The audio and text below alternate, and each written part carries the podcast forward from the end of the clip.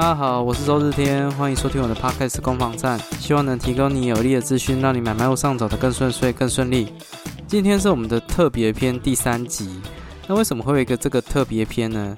这个原因有两个，因为我最近有一个客户啊，他有在看桃园的房子，桃园的预售屋。那因为桃园的预售屋，呃，本人比较没有涉略，所以我能做的也就只有在这个交易上面的一些细节，还有这个建案的一些研究上面去做把关啊，所以才会有这个这一次的这个主题哦，就是预售屋的健康检查。就是因为我在帮他检视这个预售屋的案件里面有一些心得啦，那也希望借这个机会跟大家做分享。那还有另外一个原因哦，就是各位，如果我会录制那个特别篇啊，大部分都是因为我没有办法在时间内把节目做出来哦。为什么？因为这周的那个清明连假，呃，就是跟太太看电影看得太高兴，然后没有时间写稿，所以导致说，吼，就是呃这一周的这个新闻啊，只有准备了一则。那我想说，这个准备比较不足，就延到下次哦，跟这个最近的一些新闻呢，跟大家一起做分享。这也是为什么。下次如果你听到特别篇，那可能就是我又来不及做节目了。但是你放心，这个特别篇的节目，我觉得内容一样也很精彩。只是说特别篇就是一些我想讲的一些主题啊，或者一些故事啊，一些。不受新闻这个约束的哦，那像这一次要分享的就是帮客人去看预售屋的一些内容哦，怎么样查资料，然后帮他去做一些把关，也算是一个预售屋的健康检查，就是看一下身体这个这个有没有哪边会有状况哦，帮客户去做留意。那因为这个建案呢，就是在桃园，那我是分了三个步骤去做这个案件的一个检视啊，那是哪三个面向呢？第一个是这个判决书啊，哦，判决书。第二个的话则是成本，就是这个这个土地成本、建物成本，哈。那第三则是这个合约内容。那我是从这三个面向哦去讨论这个预售物有没有一些风险。那首先最重要的就是判决书的这一环呢。判决书是什么意思？就是说，其实我们。呃，你如果 Google 打关键字打判决书，就会跳出一个嗯，算是司法的一个系统。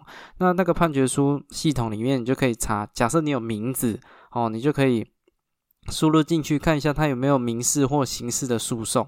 那会查这个也很简单，就是我认为啊，一个建案，假设你在判决书里面查得到他处于被告的状态啊，当然我会去查他的原因啊。但如果他常常列为被告的话，那我就觉得这个建案可能会有一点争议。那问题来了，我们是要用哪些关键字去下呢？我们当然可以用这个建案的这个那叉叉建设当做关键字去做查询。可是有时候各位要知道，那个预售屋啊，有时候话会成立很多的子公司去做一些。那个权那个责任上面的厘清啊，算是切割啦。就是建设公司它开很多子公司，然后如果这个 A 子公司倒掉，它可以换 B 子公司；B 子公司倒掉，它可以换 C 子公司。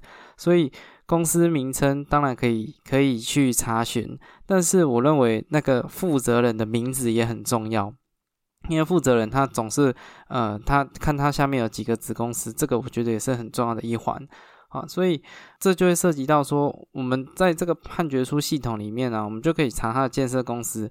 那建设公司如果没查到，请你也要把这个公司的负责人给找出来。怎么样把这个建设公司的负责人找出来呢？那你就要 Google 关键字打公司分公司，Google 关键字下公司分公司，那你会跳出来的第一个呃第一个选项啊，它就是专门拿来查公司行号的。那这个时候呢，你就可以把这个建设公司的名字输入进去，输入进去，你就会查到那个负责人。那你再点一下那个负责人，你就你就会知道说这个负责人啊，他有开了哪些公司。那当然有时候他会是同名同姓的状况啦，所以你要稍微留意一下。假设他的名字叫周日天，那 那他可能就没有什么同名同姓。可是如果是什么呃李嘉玲或者是什么什么张嘉玲哦，那可能就会就会有很多很多的。同同名同姓的跳出来了，所以你通过这个公司分公司的网页去查出公司负责人以后，再把公司负责人拿去做这个查询，看看他有没有开什么子公司，然后再把这些子公司全部拿去判决书系统里面查。要记得，建设公司通常可能不只有一间，它会成立很多的旗下的一些其他的公司哦去做责任上面的切割。那除此之外呢？呃，你除了查公司的这一环以外啊，其实你还有一些资讯，包括说起造人。好，起造人的话，通常呃，这个这些资讯从哪边查？你要从建筑执照去查。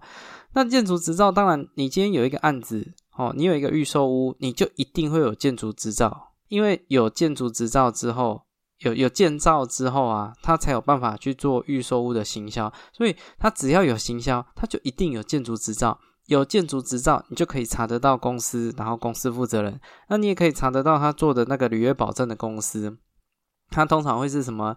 叉叉建筑经理股份有限公司，它的名字通常会是这样了，叉叉建筑经理股份有限公司。那这个东西能查到的东西比较少，因为你就算知道他的那个履约保证是哪一间公司啊。呃，你一样进判决书系统去查，可是因为他这个这个旅保公司啊，他通常可能不是只负责一个案件，他可能同时负责二三十个，像呃像我现在查的这个案件啊，他那个旅保公司，他同时负责二三十个建案，所以他就常常被列为被告跟原告啊。好，那因为只要涉及到款项的问题，他的名字就会出现在判决书系统里面。呃，旅保公司就是涉及到这些款项的来去嘛，所以我一查，就是一百多个那个判决书里面都有原告啊、被告啊都有。好，所以呃，我个人认为哦，这个旅保公司哦，能查到的资讯会比较少一点。那除此之外，你还可以在建筑执照上面查到什么呢？你还可以查到他的那个那个监哦，设计人跟监造人。哦，那这个是什么？这个就是建筑师事务所了。哦，通常设计人跟建造人就是建筑师事务所，你就可以知道说他是哪一个建筑师事务所在规划这个案件的整体的建造啊。那最后的话则是这个这个营造啊，营造的话就是谁去盖这个房子的？有些有些人有一种说法就是说，不是建设公司在盖房子，所以。意思是营造在盖房子的，所以你如果真的希望房子盖的又强壮又健康，你应该看看它是哪一个营造厂，呃，去盖这个房子的。只是说建设公司有时候也跟营造是长时间配合的，所以，呃，营造也是一个可以去查询判决书系统里面。假设这个营造啊，常常在。在这个工程会 delay，或者是这个营造常常是列为被告，那可能也代表说这个营造厂啊，它的信它的信用哦是比较不良的。所以在判决书系统里面有四个东西可以查，就是这个建设公司的负责人哦，还有建设公司本身，然后还有这个这个履约保证的公司叉叉建筑经理股份有限公司，还有建筑师事务所哦，通常它会出现在设计人或者是建造人。那最后则是叉叉营造啊，那这这些都是盖这个预售屋里面啊，他们都各自扮演很重要的角色，一定要切记哦。你在查到这些公司这些公司的时候啊，它都会有一个地址哦，那这个地址你也要去查一下。因为这个地址通常那个子公司母公司啊，跟这个地址都会有点关联。像我像我查这个案案件啊，我帮客人去看，就很有趣哦。他除了开了这个建设公司以外，他还开了一间按摩店啊。那他开按摩店，我一直在想说，这个按摩店到底是纯的还是黑的？这样还特别把那个地址去做查询，还有把这个公司去做一些查询，发现啊，哦，正常的啊，正常的，对啊，那。其实我再举一个例子，就是全台湾最算是最庞大的建设机器哦，保家集团呐，哦，超级多的房子都是这个保家他们盖的。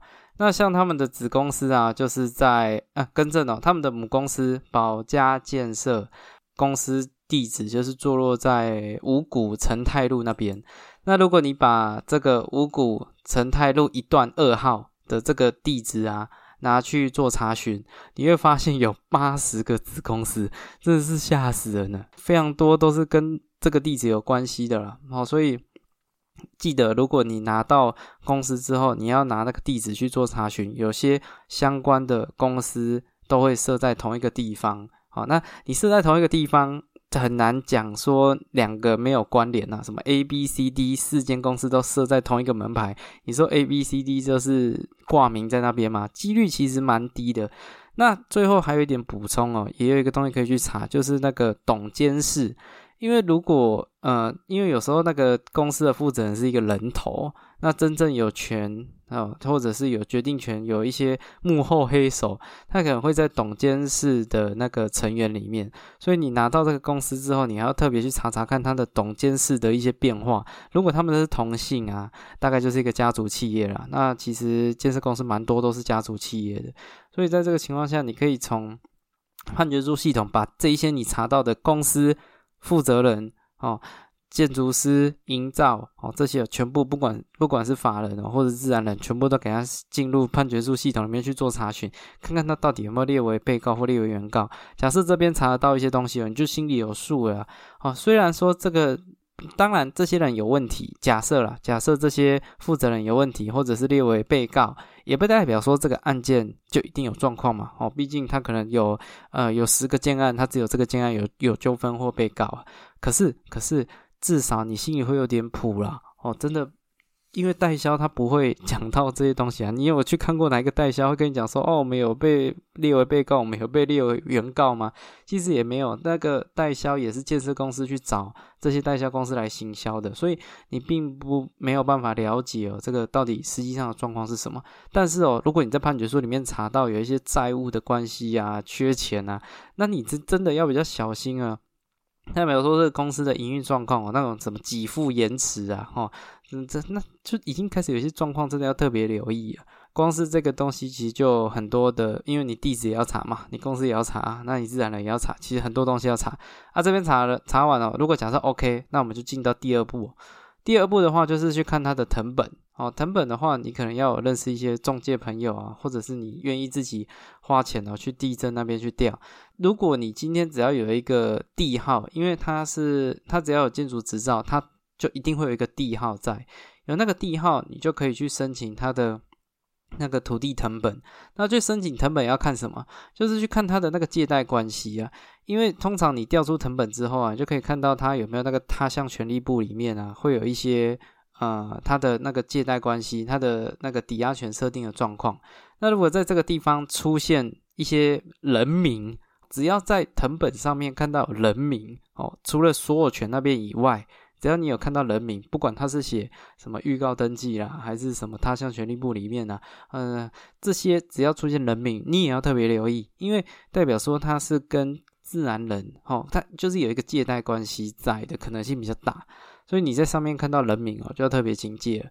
那像我今天查的这个案件啊，它就是叉叉银行哦，那就正常，银行就是正常的借贷嘛。你把土地抵押给银行，那银行把钱放款给你，让你去盖房子，这些都很正常哦。所以成本哦，也是一个可以去查询的管道啊。这个比较简单，就一查你一看你就一翻两瞪眼了。有人名就是有人名，没人名就没人名嘛。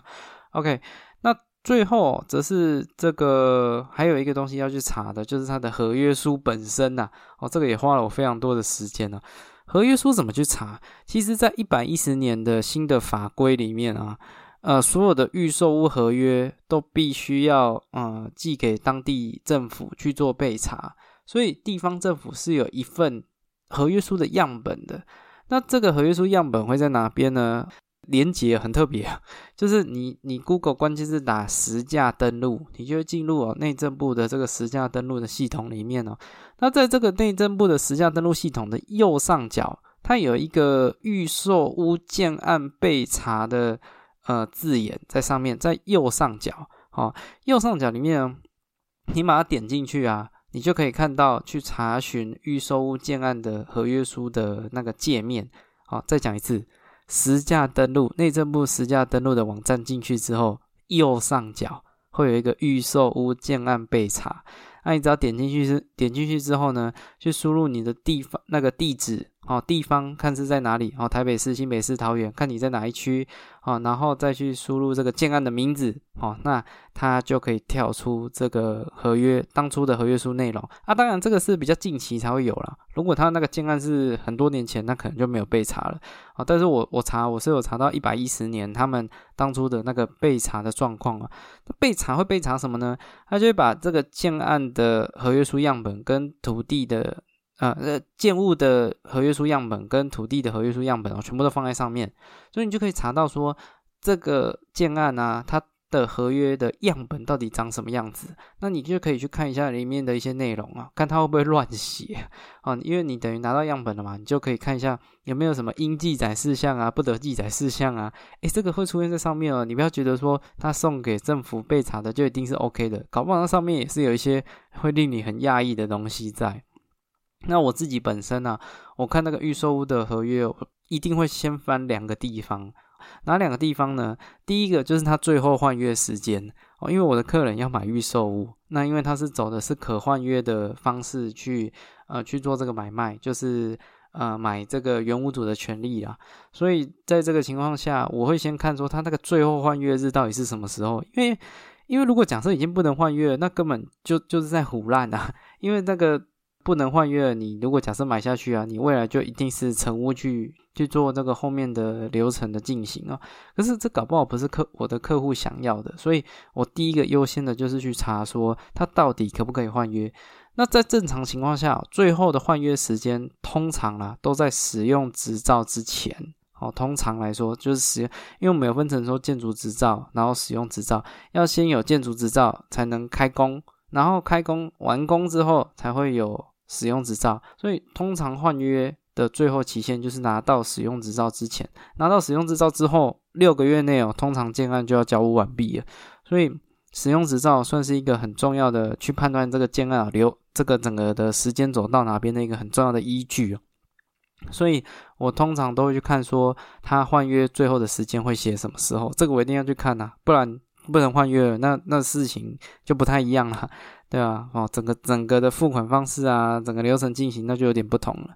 那第二个呢，则是我会去看他的那个履约保证的方式啊，哦，因为履约保证已经算是我认为是一个很后面的一个防线了。就是当今天这个建案有状况，你今天买一个预售屋啦，假设交屋有点问题，那就算了。我讲真的，因为交屋的遇到的问题，有些都还是钱可以解决的。漏水可不可以修？可以，很痛苦，很不爽。对啊，那个什么有瑕疵可不可以修？可以哦，可能找人来改一改，找人去装一装也可以，这都是钱能解决的问题。可是最担心的就是他盖到倒闭呀，哦，他盖到倒闭怎么办？所以履约保证会是我接下来在看这个合约，除了刚刚那个换约的最后期限以外，我第二个我就会一一直去看说他到底履约保证的方式是什么。那通常会是做加金信托啊，还是什么什么之类的。那个也会在这个合约书里面有一些蛛丝马迹啊，那看了我至少会比较放心啊。只要看到同业担保的，我我一律也会觉得很危险哦，因为同业担保的这个之前节目中有跟各位分享，同业担保有时候是建商的呃母公司盖房子，然后给你同业担保选择用子公司啊，母公司如果要倒了，子公司你觉得不会倒吗？哦，这个如果是同业担保的，其实我都觉得也是有点危险的啊，所以我会去看说它的履约保证是用哪些方式啊去做这个履约保证的进行哦。那这大概就是我这三，我会从这三个面向去看这个预售到底安不安全呢？除了判决书哦，就藤本，然后接下来就是呃合约内容。哦，这从这三个面向去查，这这一集比较无聊，哦，但是我觉得很重要，对吧？如果你真的有看到预售屋的一些呃问题或疑虑，你看不懂，或者你完全听不懂我在说什么的，那也没关系，你就私信给我吧，你可以私信我的 IG 或者 YouTube 或者 FB 哦，都 OK。可是这一集我觉得是算是我个人的一个。很重要的心得了。如果我是一个医生哦，这就是我会检查一个病人的一个步骤哦。那如果我是一个大厨啦，我是一个厨房里面的大厨，这就是我去检视哦这道菜到底做的好不好的关键。我是一个房仲，这是我看预售屋的健康检查的步骤哦，就是从判决书、成本，然后最后到这个合约预那个预售屋的合约备查哦，这三个面向去。去了解这个预售屋的状况啊。OK，好，那也谢谢你收听到节目的最后。不知道这次 讲的这么专业哦，会不会大家听很痛苦，还是觉得收获良多啊？如果你觉得收获良多的话，拜托也让我知道，那我就不会找新闻找的这么这么辛苦啊。最近真的是新闻，老实讲不多啦，又或者是说太单一面向，我是觉得不是很想讲啊。但是如果这样的。呃特别篇对你有些帮助，拜托也让我知道。你在 IG 上面私信给我或 FB 上面这些支持哦，就是我最大更新的动力啊。那也谢谢你收听到节目的最后，也祝你有愉快的一天。我是周日天，喜欢这个节目的话，再帮我做分享哦。拜拜。